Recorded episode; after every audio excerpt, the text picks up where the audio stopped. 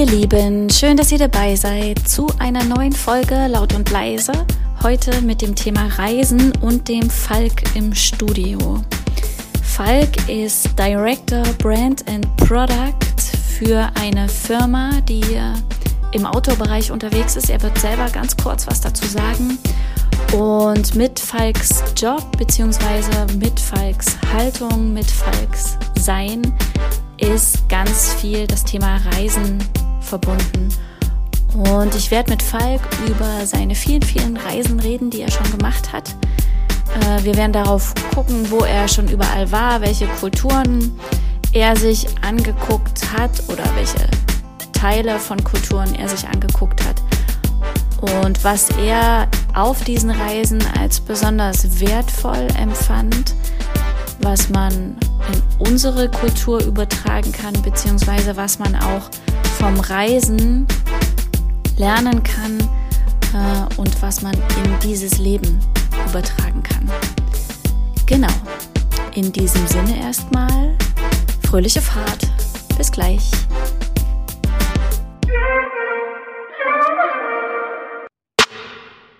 Dann sage ich herzlich willkommen, Falk. Hallo, danke. Schön, dass du da bist. Ich freue mich. Wir machen heute eine, einen Beitrag zusammen. Ich habe beim letzten Mal die Hofpause auch schon an den Laut- und Leise-Beitrag gekoppelt. Das mache ich heute mit Falk auch. Einer deiner engsten Freunde sagt über dich? Gute Frage. Ich glaube, ähm, dass ich sehr komplex bin, aber auch extrem verlässlich. Deine Eltern fanden, dass du früher kompliziert warst. Du selbst beschreibst dich als kreativ und unkreativ. Kreativ und unkreativ. Okay. Sag noch mal ganz kurz, was du machst, was arbeitest du? Also wenn ein Kind zu dir kommt und dich fragt, was arbeitest du dann? Wie erklärst du das? Dann sage ich, ich verkaufe Rucksäcke für Menschen, die fotografieren. Das ist, glaube ich, so der einfachste und äh, unkomplizierteste Weg, das zu beschreiben. Gut, danke. Teil der Hofpause ist ja immer so ein Stückchen zu gucken, wie derjenige groß geworden ist, ist vielleicht zu viel des Guten, aber wo, wie so die Schulzeit war, ne? Und äh, wie sich auch so das, das, wo derjenige jetzt ist, entwickelt hat. Wenn du so in deine, äh, in deine Schulzeit gehst oder auf deine Schulzeit guckst, was ist dir da noch so nachhaltig im, im Kopf? Was war da so, wie war die Zeit? Ich glaube, die Zeit als solches war erstmal gar nicht schlimm oder ähnliches. Bei Schule verbindet man ja immer irgendwie mit Müssen, mit ähm, einer ganz großen Verpflichtung. Ähm, Habe ich zu der Zeit vielleicht auch so empfunden, wie jeder andere auch, aber so im Nachgang würde ich sagen, war das schon eine sehr, sehr entspannte Zeit, der ich natürlich auch sehr viele Freiheiten hatte, mhm. die man, glaube ich, sehr, sehr viel später erst äh, als solche Freiheiten wahrnimmt und als solche Möglichkeiten. Mhm. Hatte immer die Möglichkeit, irgendwie mich so zu entwickeln, wie ich das gerne möchte. Habe da nie großartig Steine in den Weg gelegt bekommen. Habe mich natürlich aber auch über den Lauf der Zeit ähm, komplett anders entwickelt, wie ich mir das zum Beispiel in der Schulzeit äh, vorgestellt hätte. Mhm. Das heißt, du hast dich komplett anders entwickelt. Was von dem, was du früher warst, machst du oder hast du heute auch noch? Und was ist komplett anders? Ähm, komplett anders ist auf jeden Fall erstmal dieser Punkt, dass ich immer gesagt habe, ich mache irgendwas Kreatives und ich mache nicht so eine stupide Wirtschaftssache. Das, das, wollte ich nicht. Ich wollte alles Mögliche werden, aber nie jemand, der da so ganz klassisch studiert und ähm, mhm. dann zahlenbasierte Entscheidungen treffen muss oder ähnliches. Habe zum Beispiel auch in der Schule dann irgendwann, ich weiß nicht, in der 10. Klasse die, äh, so, so ein Fach wie Wirtschaft und Recht abgewählt, weil ich ganz klar gesagt habe, nie im Leben brauche ich das. Mhm. Und ähm, ja, nach dem Abitur irgendwann habe ich dann äh, quasi BWL studiert. Mhm. Ich war der schlechteste Mathe-Schüler, den es gab. Und das geht natürlich gar nicht zusammen mit einem BWL-Studium. Mhm. Auch wenn ich das nur, nur an der dualen Hochschule gemacht habe, also mhm. klassisch Berufsakademie hieß das damals. Aber das ist so einer dieser komplett konträren Punkte. Also ich habe mich für einen Weg entschieden, nein, das brauchst du nie, das willst du nicht. Mhm. Und am Ende habe ich genau das gemacht. Mhm. Wo ist der Falk von heute auch noch der Falk von früher? So ein bisschen, auf jeden Fall in dieser Träumerei. Mhm. Schon noch ein bisschen so diese Kreativität und Kreativität aber nicht in diesem eigens durchgeführten. Also ich bin jetzt keiner, der großartig Bilder malt oder viel fotografiert, was natürlich eigentlich naheliegen würde. Aber ich glaube schon, ich habe ein gutes Auge dafür und ich habe auch ein Interesse dafür. Mhm. Also das ist auch was, was mir so durch die Kindheit über Eltern, Großeltern in ganz verschiedenen Arten und Weisen äh, mitgegeben wurde. Mhm. Also bei mir jetzt in der Familie ist zum Beispiel keiner irgendwie ein, Musiker, aber Musik hat immer eine große Rolle gespielt. Mhm. Bei mir ist keiner Künstler, aber Kunst hat immer eine Rolle gespielt. Mhm. Also dieses Kreative von der Seitenlinie ist, glaube ich, ganz gut zu sagen. Mhm. Und das habe ich mir bis heute bewahrt. Mhm. Mal mehr, mal weniger. Es kommt auch immer natürlich auf die einzelnen Situationen drauf an, aber im Großen und Ganzen mhm. denke ich so diese Kreativität ein, einer dieser Punkte, die sich bisher sehr durchs Leben zieht. Mhm. Okay. Welches Fach fandest du in der Schulzeit hilfreich, wo du sagst, ja, das ist wichtig, dass das Kinder lernen oder dass das Menschen an die Hand mhm. kriegen? Und welches würdest du zusätzlich noch erfinden? Ich weiß nicht, ob es ein Fach ist, was, äh, wo ich sage, dass es wichtig ist, aber eins, was mich sehr geprägt hat und im weitesten Sinne auch mir zu, zu vielem verholfen hat heutzutage, ist tatsächlich, ähm, war Geografie. Mhm. Ein Fach, was ich erfinden würde, ist, glaube ich, ähm, das reale Leben. Mhm. Ich glaube, vieles, was man, oder die Anwendung dieser schulischen Gegebenheiten im realen Leben, weil das ist, glaube ich, was, was keiner von uns irgendwo mit, mitgegeben bekommt. Mhm aber äh, jeder irgendwo seinen Weg dadurch kämpfen muss. Und ich denke, vielen Kindern, Schülern, jungen Menschen wird es deutlich einfacher fallen, Entscheidungen zu treffen, mhm. wichtige Entscheidungen zu treffen, wenn, wenn dieser, äh, dieser Grundgedanke, was ist Leben, worum geht es, worauf muss ich achten, warum ist es wichtig, einen Überblick über seine Finanzen zu haben, mhm. wenn sowas im Grundsatz mitgegeben wird. Mhm. Und das kann spielerisch passieren. Ich weiß nicht, ob das ein richtiges Fach sein könnte, aber ich bin der Meinung, dass das auf jeden Fall eine größere Rolle in, in generell in unserem Bildungssystem spielen sollte. Absolut. Jeder muss die Basis kennen, aber man sollte auch wissen, wie man Basis sinnvoll nutzen kann. Ja, da hast du recht. Die Basis sinnvoll nutzen hast du ja schon getan für dich. Ich mache mal eine kleine Überleitung. Der Beitrag heute guckt ja eine ganze Ecke auf das Thema Reisen und auf dich in diesem Zusammenhang, weil du schon sehr, sehr viel und in der Welt unterwegs warst und auch nicht nur, wir reden ja nicht nur von Pauschalurlauben auf Mauritius oder so, sondern schon von ähm, den Rucksack aufsetzen und äh, losgehen und zwei Jahre später sonnengebräunt und mit äh, tausend Erfahrungen mehr wiederkommen. Ich würde gern wissen, auf welchen Kontinenten du überall schon warst. Wenn wir mal die beiden Pole rausnehmen, war ich nur nicht in Südamerika. Das hätte sich eigentlich im letzten Frühjahr geändert, aber dann kam die derzeitige Situation auf, in der wir uns immer noch befinden. Und mhm. ähm, somit wurde dann diese Reise komplett abgesagt. Du hast gesagt, du verkaufst Rucksäcke für Menschen, die viel in der Welt unterwegs sind. Schrägstrich fotografieren. Genau. genau. Und bist darüber, also über diesen Job auch sehr viel selber in der Welt unterwegs.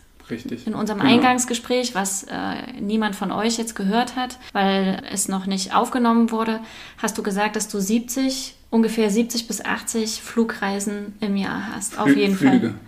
Flüge, Flüge. sorry. Mhm. Die Reiselust hat ja schon vor deinem Job eigentlich angefangen. Also du bist ja schon relativ früh, wenn man das so sagen kann, in der Welt unterwegs gewesen.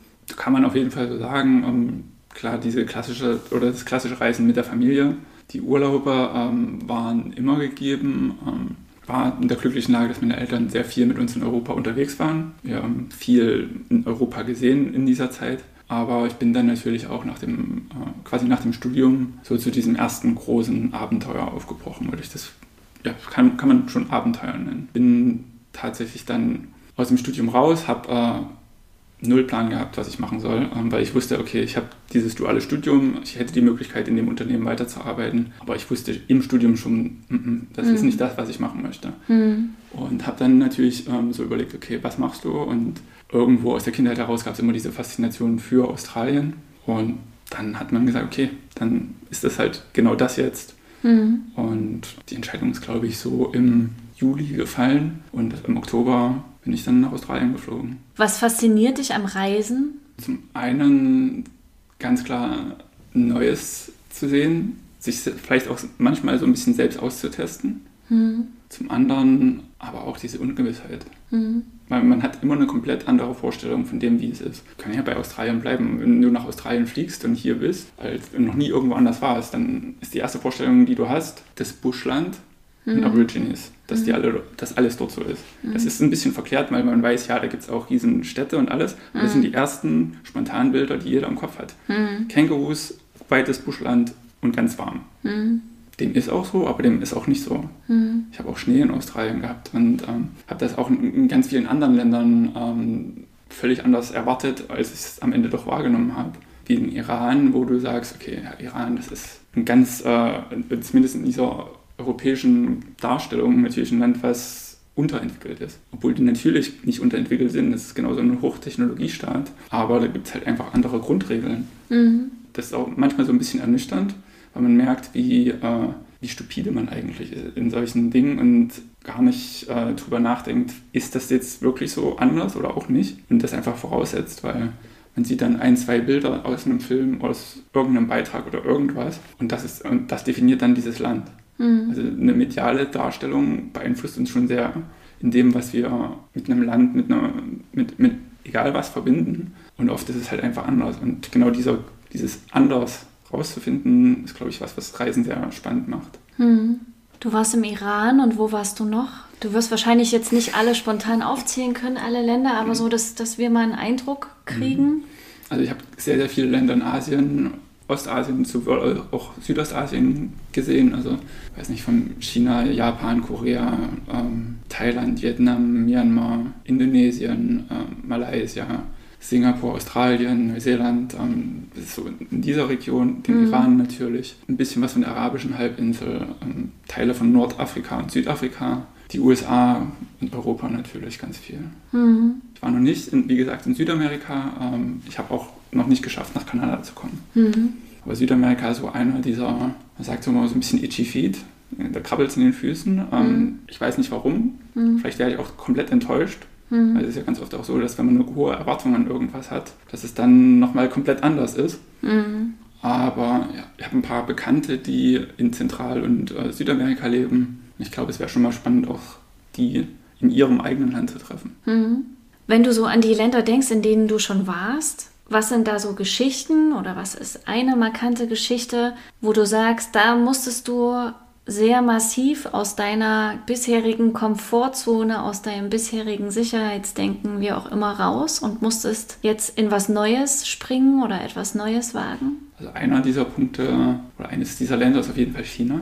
Mhm. Weil China ein Land der kompletten Gegensätze ist. Mhm. Das ist auf ganz, ganz vielen Ebenen so. Aber eine so eine richtig prägnante Sache war wirklich, ähm, dass ich das erste Mal alleine, also ohne einen Kollegen oder irgendwas, ähm, nach China musste in eine unserer Fabriken, wo wir herstellen und die eigentlich in einer sehr, sehr westlichen Stadt ist. Also ist eine halbe Stunde von Hongkong entfernt, 20, 25 Millionen Menschenstadt. Aber die Fabrik natürlich selbst liegt natürlich nicht im Stadtzentrum, was äh, super modern und hochtechnologisiert ist, sondern liegt so ein bisschen in den Außenbereichen der Stadt. Und ich spreche kein Chinesisch, ich spreche Englisch, das, das war's. Bin damit auch immer gut gefahren. Mhm. Aber in dem speziellen Fall war es so, dass ich das einzigste internationale Hotel gebucht habe, was es gab. Und dann geht man davon aus, dass man auf Englisch auch so zumindest ein bisschen kommunizieren kann. Dem war dort leider gar nicht so. Ich kam mir so ein bisschen vor wie auf dem Mond, mhm. weil ich bin dort aus dem Taxi raus und um mich herum sind die Leute auf der Straße stehen geblieben und haben mich angeschaut, als hätten sie noch nie einen Europäer gesehen. Mhm. Also es war schon so ein bisschen verkehrte Welt. Mhm. Ich denke so, wie das ähm, ganz oft sicherlich Menschen geht, die nicht aus Europa kommen und hier in Deutschland auf die Straße gehen. Mhm. Also dieser Rollentausch war ja. dann auf einmal gegeben. Ja. Und dann natürlich, dass kein Mensch auch nur irgendwas versteht, was du sagst. Mhm. wenn du dann über die Straße irgendwie zehn Meter gehst und eine Mutter ihr Kind zu dir schickt, dass sich das mal anfasst, das ist, mhm. das war, das war schon fast unangenehm, mhm. weil du nicht weißt, was passiert jetzt hier. Mhm. Es ist nicht so, dass es, äh, dich irgendjemand in die Enge gedrängt hat oder, oder dir irgendwas Böses wollte. Und du hast ganz klar gemerkt, nee, das ist nicht so, wie ich, so wie ich sein möchte oder so, wie ich wahrgenommen werden möchte. Mhm. Und das hat, glaube ich, schon viel mit mir gemacht, obwohl ich zu diesem Zeitpunkt schon sehr, sehr viel gereist war. Mhm. Ich war das erste Mal 2015 in China und ähm, das sind zehn Jahre Reisen davor gewesen, wo ich vieles erlebt habe, auch viele grenzwertige Sachen. Ich war 2009 im Iran und das günstigerweise, ungünstigerweise genau zu dem Zeitpunkt, wo im Iran Wahlen waren. Mhm. Und ähm, die Wahlen sind natürlich nicht so ausgefallen, wie das der damalige Regime das wollte.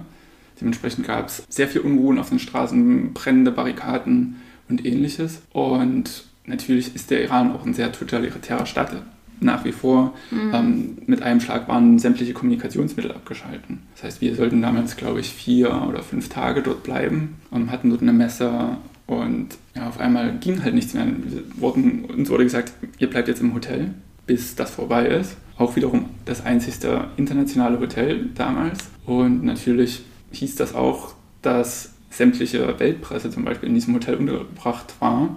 Und das wiederum hieß, dass diese Proteste natürlich genau vor unserem Hotel stattfanden, weil da die Medien alle waren. Das wiederum hat ein komplett anderes Bild von der ganzen Situation gezeichnet hier in Europa. Weil das, was man hier in Europa genau von diesen Protesten gesehen hat, ähm, war eigentlich nur dieser Ausschnitt von dem, was bei uns vor dem Hotel passiert ist, mehr mhm. oder weniger. Mhm. In anderen Ecken dieser Stadt sind Leute ganz normal ins Café gegangen. Mhm. Und das hat also auch so ein bisschen diese Macht der Medien gezeigt. Mhm. Also zu, zu, dem Zeitpunkt, ähm, das war im Juni, das war auch über den Geburtstag meiner Mutter, die wussten nicht, wo wir sind. Und die sehen halt nur diese Bilder. Und ich glaube, das war für mich selbst gar nicht so ein, ein schwerer Punkt, weil ich eigentlich natürlich zu diesem Geburtstag zurück sein sollte. Aber die sehen halt nur diese Bilder und äh, wissen, dass sie mich nicht erreichen. Das war, glaube ich, auch nochmal so ein, fast schon eine Hilflosigkeit mhm. im, im, Nachgang betrachtet. In der aktuellen Situation dort vor Ort war das natürlich anders. Da war das spannend irgendwo und da war das aufregend auf eine schöne und eine unschöne Weise, weil man nicht wusste, was passiert. Mhm. Aber es war herausfordernd. Mhm. Und das prägt halt ganz oft Reisen auch. Wobei ich natürlich auch sagen muss, trotz dessen, dass es nicht die idealste Situation vielleicht im Iran war, ist der Iran eines der Länder, wo ich sagen würde, ich am, wo ich am wärmsten empfangen wurde. Und mit den wenigsten Vorurteilen. Mhm. Wunderbar, dass du das äh, sagst, weil eine meiner Anschlussfragen ist nämlich, wie, wie bist du aufgenommen worden in all den Ländern, in denen du unterwegs warst? Also du kommst ja als jemand, der fremd ist erstmal. Das kommt, glaube ich, weniger auf die Länder, sondern eher auf die Menschen drauf an, denen du begegnest. Mhm. Ich habe tatsächlich alle Situationen erlebt. Ähm, von ganz, ganz freundlich ähm, aufgenommen werden im, in einem Land wie Myanmar, wo eigentlich niemand irgendwas hat und aber jeder alles gibt, einfach nur, weil sie neugierig sind, weil sie wissen wollen, was passiert woanders, wo kommst du her, was machst du, bis aber auch zu einem Punkt, zum Beispiel den, sind einmal mit dem Auto quer durch die USA gefahren und sind irgendwo um nirgendwo von der Polizei angehalten worden. Mein Kollege ist asiatischer Abstammung, ähm, ich Europäer, war glaube im tiefsten Kansas. Mhm. Das erste, was wir gefragt wurden, wo wir hinwollen und wo wir herkommen. Die zweite Frage war, ob wir Drogen dabei haben. Und der nächste Schritt war, dass wir aussteigen mussten, das Auto ausgeräumt wurde. Wir durften dann gar nichts machen. Und ähm, wir dann zweieinhalb Stunden darum standen, ohne zu wissen, was überhaupt los ist. Mhm. Dann gab es einen Telefonanruf von einem unserer Firmenanwälte durch Zufall. Und binnen zwei Minuten waren das die freundlichsten Polizisten auf der Welt. Mhm. Und will um Teufel komm raus nicht sagen, dass die USA schlimm sind. Das kann dir in jedem anderen Land genauso passieren. Mhm. Aber da hatte einfach jemand einen schlechten Tag mhm. und hatte irgendwo nach einem Ventil gesucht, wahrscheinlich Druck abzubauen, Macht auszuüben, was mhm. auch immer und hat das genau in dem Moment getan. Aber ich glaube schon, also je ärmer ein Land ist, desto herzlicher ist es. Mhm. Wobei natürlich auch so ein Land wie China wiederum. China, ich habe eine Hassliebe mit China, es wird immer wieder auftauchen, glaube ich. ähm, so ein Land der krassen Gegensätze ist, weil entweder hast du Geld und bist was in China oder du hast kein Geld und du bist nichts. Und das zieht sich durch alle Ebenen im Leben in China. Mhm. Und für einen Europäer oder für jemand, der aus der westlichen Welt kommt, ist sind ganz viele Strukturen, die völlig normal sind äh, für in China Lebende, für uns völlig fremd. Also diese Unterordnung zu einem System, hier würde man vielleicht sogar sagen eine Gleichschaltung, ähm, die ist dort normal, aber die ist für uns, wirkt für uns sehr kalt, sehr gefühllos, sehr unemotional. Mhm. Dort ist es aber gang und gäbe. Dort sind Emotionen halt ähm, ein Zeichen der Schwäche. Und wer schwach ist, kommt nicht voran mhm. und wird nie erfolgreich sein. Mhm. Das sind komplett andere Mindsets. Mhm. Deswegen ist es schwer zu sagen, wo wirst du wie aufgenommen. Mhm. Das liegt meiner Meinung nach wirklich immer an den Menschen. Mhm bin auch in den tollsten Ländern ganz übel aufgenommen worden. Und zwei Tage später habe ich einen anderen Menschen dort getroffen, der mir Haus und Hof geöffnet hat und gesagt hat, komm rein und leb doch die nächsten Tage bei uns. Mhm. Das finde ich ja eher gut, dass, es, dass du jetzt nicht sagst, in dem und dem Land und in dem und dem nicht, weil das ne, ja genau das ist, was, was man ja nicht sagen kann. Man kann ja nicht ein Urteil über ein ganzes Land sprechen oder über alle Menschen, die in diesem Land leben. Du sagst, es kommt auf die Menschen an und das ist ja für mich am Ende ja auch in jeglicher Linie die Botschaft. Egal, wo jemand herkommt, egal wie alt er ist, egal wie groß, klein, dick, dünn, was auch immer. Es kommt halt auf den Menschen an und nicht auf das, was da noch dahinter hängt. So. Ja, ich glaube, das ist auch eine so dieser großen Pluspunkte des Reisens. Es macht mit einem eine Sache, ähm, die man so vielleicht nie wahrnimmt und das ist so diese Selbstreflexion. Mhm. Ich muss mich manchmal in anderen Ländern auf Menschen verlassen, mit denen ich in Deutschland, in meinem gebundenen Umfeld, vielleicht nie Kontakt haben würde oder den Kontakt sogar bewusst vermeiden würde. Mhm. Einfach aufgrund ähm, stereotyper Vorurteile, die ich habe ob die berechtigt sind oder nicht. Aber die gibt es einfach und das kann keiner abstreiten. Jeder hat da irgendwo so eine bestimmte Idealvorstellung in seinem Umfeld, so muss das sein. Und wenn da jemand nicht reinpasst, hat er es meistens sehr schwer, in dieses Umfeld zu kommen. Mhm. Durch das Reisen muss ich das. Ich weiß nicht immer, wer mein Geschäftspartner ist. Ich weiß nicht immer, wer mein Taxifahrer ist. Aber wenn ich mich in einem Land, in dem ich die Sprache nicht spreche, in ein Taxi setze, ihm einen Zettel in die Hand gebe und sage, hier muss ich hin, und ich merke, er versteht kein Wort von dem, was ich sage, muss ich mich einfach auf den einlassen, dass der mich dahin bringt, wo ich hin möchte. Mhm. Weil ich kann weder das lesen, was da steht, kann nicht beeinflussen, was da passiert. Im Idealfall kann ich vielleicht auf mein Telefon schauen und gucken, ob die Richtung so in etwa stimmt, wo wir jetzt langfahren, was aber auch nichts heißen muss dieses sich öffnen und Vorurteile beiseite schieben, ist, glaube ich, ein Riesenpunkt, was Reisen mit einem macht. Schön. Muss aber auch sagen, man verfällt sehr schnell wieder zurück in diese alten Schemata, sobald man zurück in der gewohnten Umgebung ist. Mhm. Also ich würde mich jetzt nicht davon freisprechen, vorurteilsfrei zu sein. Ich glaube, das geht an sich gar nicht. Also vielleicht für den Dalai Lama, den ich irgendwie immer wieder äh, dem ich das immer wieder zuschreibe, was ja ein Vorurteil oder ja. was ja ein Stereotyp ist. Von ich kenne den ja nicht, keine Ahnung. Aber ich glaube, äh, wichtig ist halt, dass man es weiß, ne, und dass man sich damit auseinandersetzt, weil das macht ja, das bringt ja den Prozess in Gang, anstatt es einfach ganz stupide, unbewusst zu leben, einfach nur. Was in all den, also ich meine, das jetzt hier ist ja nur so auf ein paar Minuten komprimiert. Das sind ja Jahre und zigtausend Erfahrungen, die du gemacht hast. Aber jetzt hier gerade im Moment, was war beeindruckend und nachhaltig auf eine andere Kultur bezogen, äh, wo du sagst, das machen die dort so cool, das ist so hilfreich, das ist so verbindend, was auch immer, das sollten wir hier auch tun oder das sollten wir hier auch mehr tun? Das ist, glaube ich, wirklich schwer. Was, was mich äh, sehr geprägt hat, war tatsächlich Myanmar. Vielleicht ist es auch gerade so präsent, weil in den letzten Wochen dort auch wieder viele politische Sachen äh, passiert sind. Mhm. Aber als ich dort war, ähm, würde man sagen, war dieses Land sehr stabil. 2018 ähm, war ich fünf, fünf Wochen dort, wir dort ähm, eine Fabrik eröffnet haben und da einfach Präsenz gefragt war. Das ist wirklich ein Land, in dem niemand die Macht hat, außer Ausländer, muss man ganz klar sagen, zumindest im wirtschaftlichen Bereich oder das Militär. Und die Bevölkerung dort vor Ort war sehr oder hat in der Vergangenheit sehr viel durchmachen müssen. Das sieht man den Menschen auch an. Mhm. Also jetzt nicht körperlich, aber mhm. in, in, ihrer Ausstrahlung. Die sind sehr, sehr vorsichtige Menschen, aber unglaublich herzliche Menschen. Mhm. Wie ich es vorhin schon mal gesagt habe, das ist so ein Punkt, die Menschen, die das wenigste haben, geben am meisten. Mhm.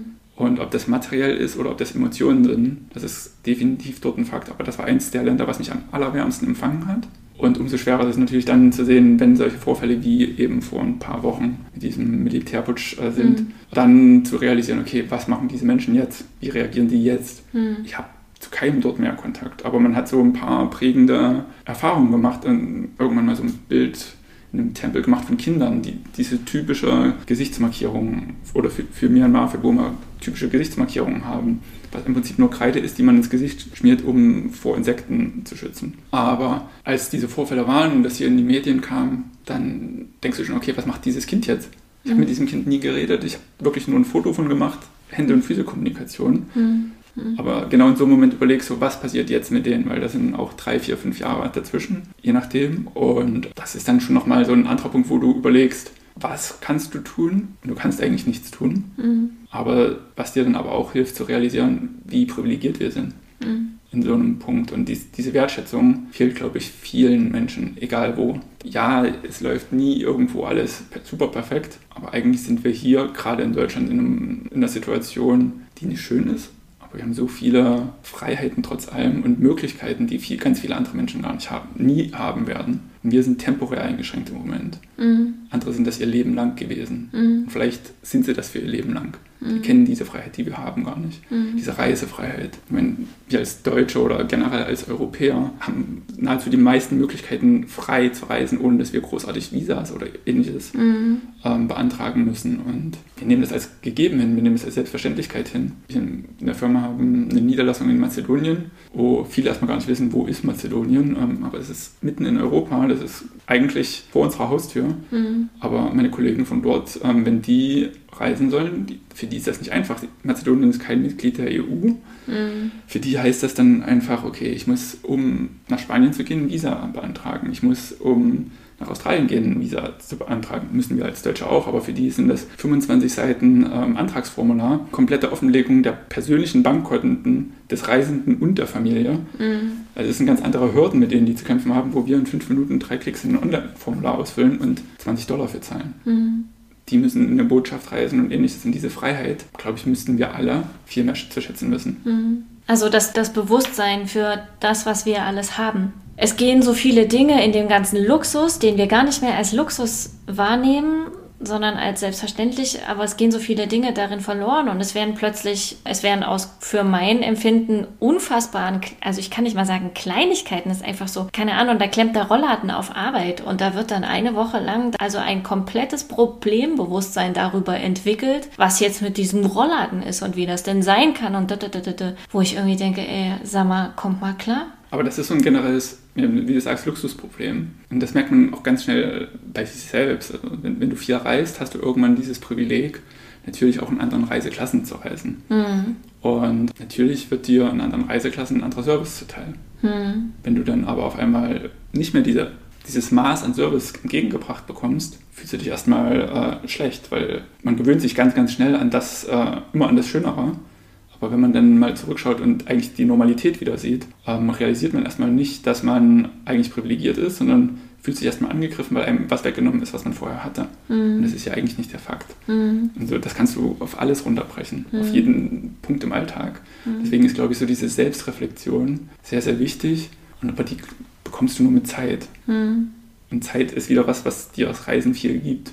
Weil du hast ganz oft lange, zum Teil auch einsame Stunden in einem Flugzeug, wo du da alleine sitzt und nicht weißt, was passiert. Oder du genau weißt, okay, ähm, all deine Freunde sind jetzt auf dem und dem Geburtstag äh, oder auf der Hochzeit oder ähnliches. Und du musst halt zu deinem Job.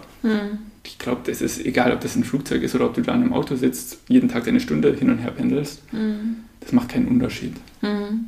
Aber das, von dem du sagen würdest, das wäre gut, wenn, also das hast du in anderen Kulturen oder du hast jetzt Myanmar genommen, da hast du's, fandest du besonders schön, wie herzlich, wie warm du aufgenommen wurdest, obwohl die Leute gar nicht so viel hatten und vielleicht auch gar nicht für dich so erstmal ersichtlichen Grund hatten, dich so warm und herzlich aufzunehmen, dass das gut wäre, wenn das die Leute hier auch ein Stückchen mehr leben würden und gleichermaßen auch ein, ein größeres Bewusstsein dafür entwickeln, was sie alles haben oder was wir Ja. alles haben und dankbar dafür zu sein, Ja, dass das so ist. Unvoreingenommenheit ist, glaube ich, was ganz Wichtiges. Dass man einer neuen Situation offen gegenübersteht. Die muss nicht immer gut enden, aber sobald ich sie von Anfang an verteufel, wird es umso schwerer und um- umso wahrscheinlicher, dass er für mich emotional oder gefühlt nicht gut endet. Dass ich dem nichts Positives mitnehmen kann. Und das kann natürlich passieren. Es heißt nicht immer, dass eine neue Situation eine schöne Veränderung bringt. Aber eine Veränderung ist auch immer irgendwo ein Schritt nach vorne. In die eine oder die andere Richtung. Und aus der du eine Erfahrung ziehen kannst, die dich beim nächsten Mal wieder weiterbringt. Welches Motto hast du, um mit schwierigen Situationen umzugehen? Ich weiß nicht, ob ich ein Motto. Motto, habe. Motto klingt Ja, immer so, als ob man so einen, so, einen, so einen Standardspruch hat. Das meine ich nicht, aber so welche Haltung oder. Ich glaube, ich nehme sie einfach hin. Ich sage, okay, jetzt ist es so. Und ähm, wie geht es weiter? Wo will ich hin? Was will ich daraus machen? Was kann ich daraus machen? Kann ich überhaupt was daraus machen? Oder muss ich, man, manchmal muss man Sachen auch einfach als gegeben hinnehmen. Ich meine, ich muss es hinnehmen, dass ich im Moment nicht oder nur sehr, sehr, sehr schwierig reisen kann. Und dass ich das in den nächsten, ich bin jetzt einfach mal mutig, sage, nächsten sechs Monaten auch nicht massiv ändern wird. Ja. Ob das jetzt drei Monate sind, sechs Monate oder vielleicht noch zwei Jahre, ich weiß es nicht. Das weiß, kann heute keiner voraussagen. Aber für mich ist es natürlich eine, eine massive Einschränkung, gegen die ich aber nicht machen kann. Und nichts gegen machen möchte, weil ich dann wiederum sagen muss, muss ich meinen Egoismus zurücknehmen und sehen, ja, selbst wenn ich jetzt reise, ähm, welche Gefahr stelle ich denn möglicherweise für andere in dem Punkt dar? Ich Ich wollte gerade noch fragen, welche Auswirkungen hat es auf dich, dass Reisen gerade nicht geht und zukünftig eingeschränkt wahrscheinlich auch nur funktionieren wird? Naja, also im, im Privaten muss man ganz klar sagen, fehlt einem was. Hm. Das ist einfach ein Fakt, wenn so das Reisen war für mich oder ist nach wie vor ein wichtiger Bestandteil meines Alltags. Aber Einschränkungen als solches ist es ist einfach eine neue Situation, an, der an die du dich tatsächlich anpassen musst. Es macht es natürlich vieles schwieriger. Ich glaube, wir sind auch in der glücklichen Lage heutzutage, dass, oder dass uns das im Jahr 2019 passiert ist und nicht im Jahr 2005, weil wir technologisch viel, viel mehr Möglichkeiten haben, mhm. als wie wir sie für 15 Jahren gehabt hätten. Mhm. Rein beruflich hat sich für mich nicht so viel verändert. Die größte Veränderung ist, dass ich keine oder sehr selten Menschen noch in Personen treffe, was ich früher natürlich fast ausschließlich gemacht habe. Mhm. Aber rein dieser wirtschaftliche Schritt, der ist in, in der Branche, wo ich bin, glücklicherweise wenig zu spüren. Natürlich gibt es auch Auswirkungen. Natürlich haben wir auch ein Produkt, wo die was die Menschen vorwiegend kaufen, wenn sie reisen. Das hat in dem wirtschaftlichen Sinn schon irgendwo eine Auswirkung, aber eigentlich auch nicht. Und mhm. ähm, für mich selbst war, glaube ich, wirklich dieser, dieser Wiederanpassen an dieses dauerhaft hier sein sehr, sehr schwierig. Mhm. Im Normalfall war ich so zehn Tage im Monat unterwegs und jetzt bin ich seit 15 Monaten mit einer ganz kleinen Ausnahme im Sommer ähm, tatsächlich nonstop in Deutschland. Mhm.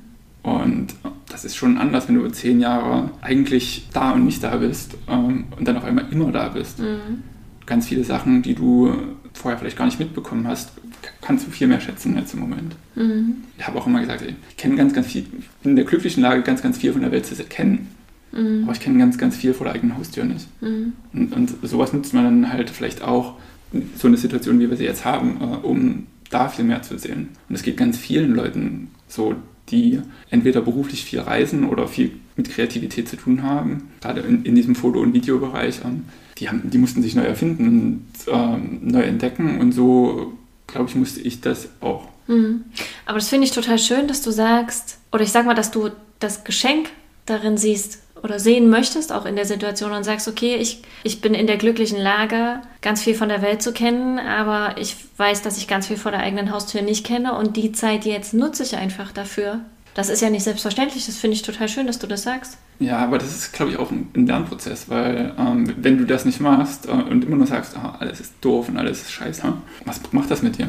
Du verbitterst. Klar. Und ähm, ich kann mich davon auch nicht freisprechen. Jeder hat genau diese Phasen, ähm, wo man sagt, oh, Heute ist es halt genau so ein Tag. Aber im Endeffekt muss man dann doch immer sehen, und das ist egal, ob das jetzt Reisen ist oder welche Lebenslage das generell ist, was kann ich aus dieser Situation jetzt machen, damit es mir gut geht, damit ich Spaß habe, äh, damit ich, das klingt jetzt böse, aber vielleicht den Lebensmut nicht verliere. Mhm. Weil ich mhm. glaube, das ist ein ganz großes Problem dieser Zeit jetzt, dass viele Menschen nicht wissen, mit sich anzufangen. Und mhm. dann nehme ich mich nicht aus. Also mhm. ich habe ganz oft diesen Moment, wo du denkst, es ist um acht, hm, dann guckst du mal in den Computer rein, machst was, mhm. machst Mittag, ich gehe jetzt schnell was essen. Mhm. Ähm, zack, bumm, es ist abends, ach, jetzt gehe ich nicht mehr raus. Mhm. mit einem Schlag sind 24 Stunden rum und du hast das Haus nicht verlassen. Mhm. Oder nur für die nötigsten Dinge. Ja. Und ja. dann, wenn man dann in so einem Rhythmus rein verfällt und sich nicht selbst rauszieht, glaube ich, kann das schon eine große Herausforderung werden. Hm. Das heißt, was würdest du allen raten, ist immer so, oder was würdest du empfehlen, welchen Impuls würdest du für die setzen, die zuhören und sagen, genau so geht es mir auch? Situation als gegeben hinnehmen, schauen, was kann ich der Situation Positives abgewinnen und das ist, glaube ich, der schwerste Punkt als solches. Und wenn ich diesen vielleicht auch nur einen klitzekleinen positiven äh, Aspekt gefunden habe, den nutzen und ähm, ich glaube, alles andere erschließt sich dann sehr, sehr schnell für jeden. Schön. Wenn Reisen wieder geht, wo geht es dann hin für dich? Wird es Südamerika werden? Es wird Australien werden. Es wird Australien werden. Welche Liebe verbindet dich zu Australien? Es sind zum einen, glaube ich, diese Menschen, hm. die sehr, sehr herzlich, oder für, mich sehr, sehr herzlich sind. Ich kenne auch ganz viele Leute, die sagen, oh, ganz fürchterliche Menschen. Hm. Und das ist, glaube ich, eine sehr, sehr persönliche Geschichte. Ich mag die Vielfältigkeit. Ich mag aber auch diese Abgeschiedenheit dieses Kontinents, weil dieser Kontinent ist ein Land gleichzeitig. Mhm. Und es ist aber trotzdem sehr isoliert. Das heißt, die sind sehr auf sich selbst angewiesen. Mhm. Und somit ist da so ein eigenes, ja, es ist so oder so ein eigenes Ökosystem, aber auch in diesem menschlichen Bezug ein eigenes Ökosystem. Aber dadurch, dass alles halt natürlich auch so riesig groß ist, bekommt Weite und Freiheit ein ganz anderes, eine ganz andere Bedeutung. Mhm. Also in meiner Zeit, als ich länger in Australien war, war es normal, da irgendwie am Wochenende vier Stunden zum Strand zu fahren und äh, vier Stunden zurückzufahren, wo hier jeder sagen würde, ach, hier ein Tagestrip an die Ostsee, bist, bist du bescheuert, mhm. bringt doch gar nichts. Das ist dort normal. Mhm. Das machen die Leute halt einfach. Mhm. Das ist halt eine andere Einstellung zu Dingen. Welche?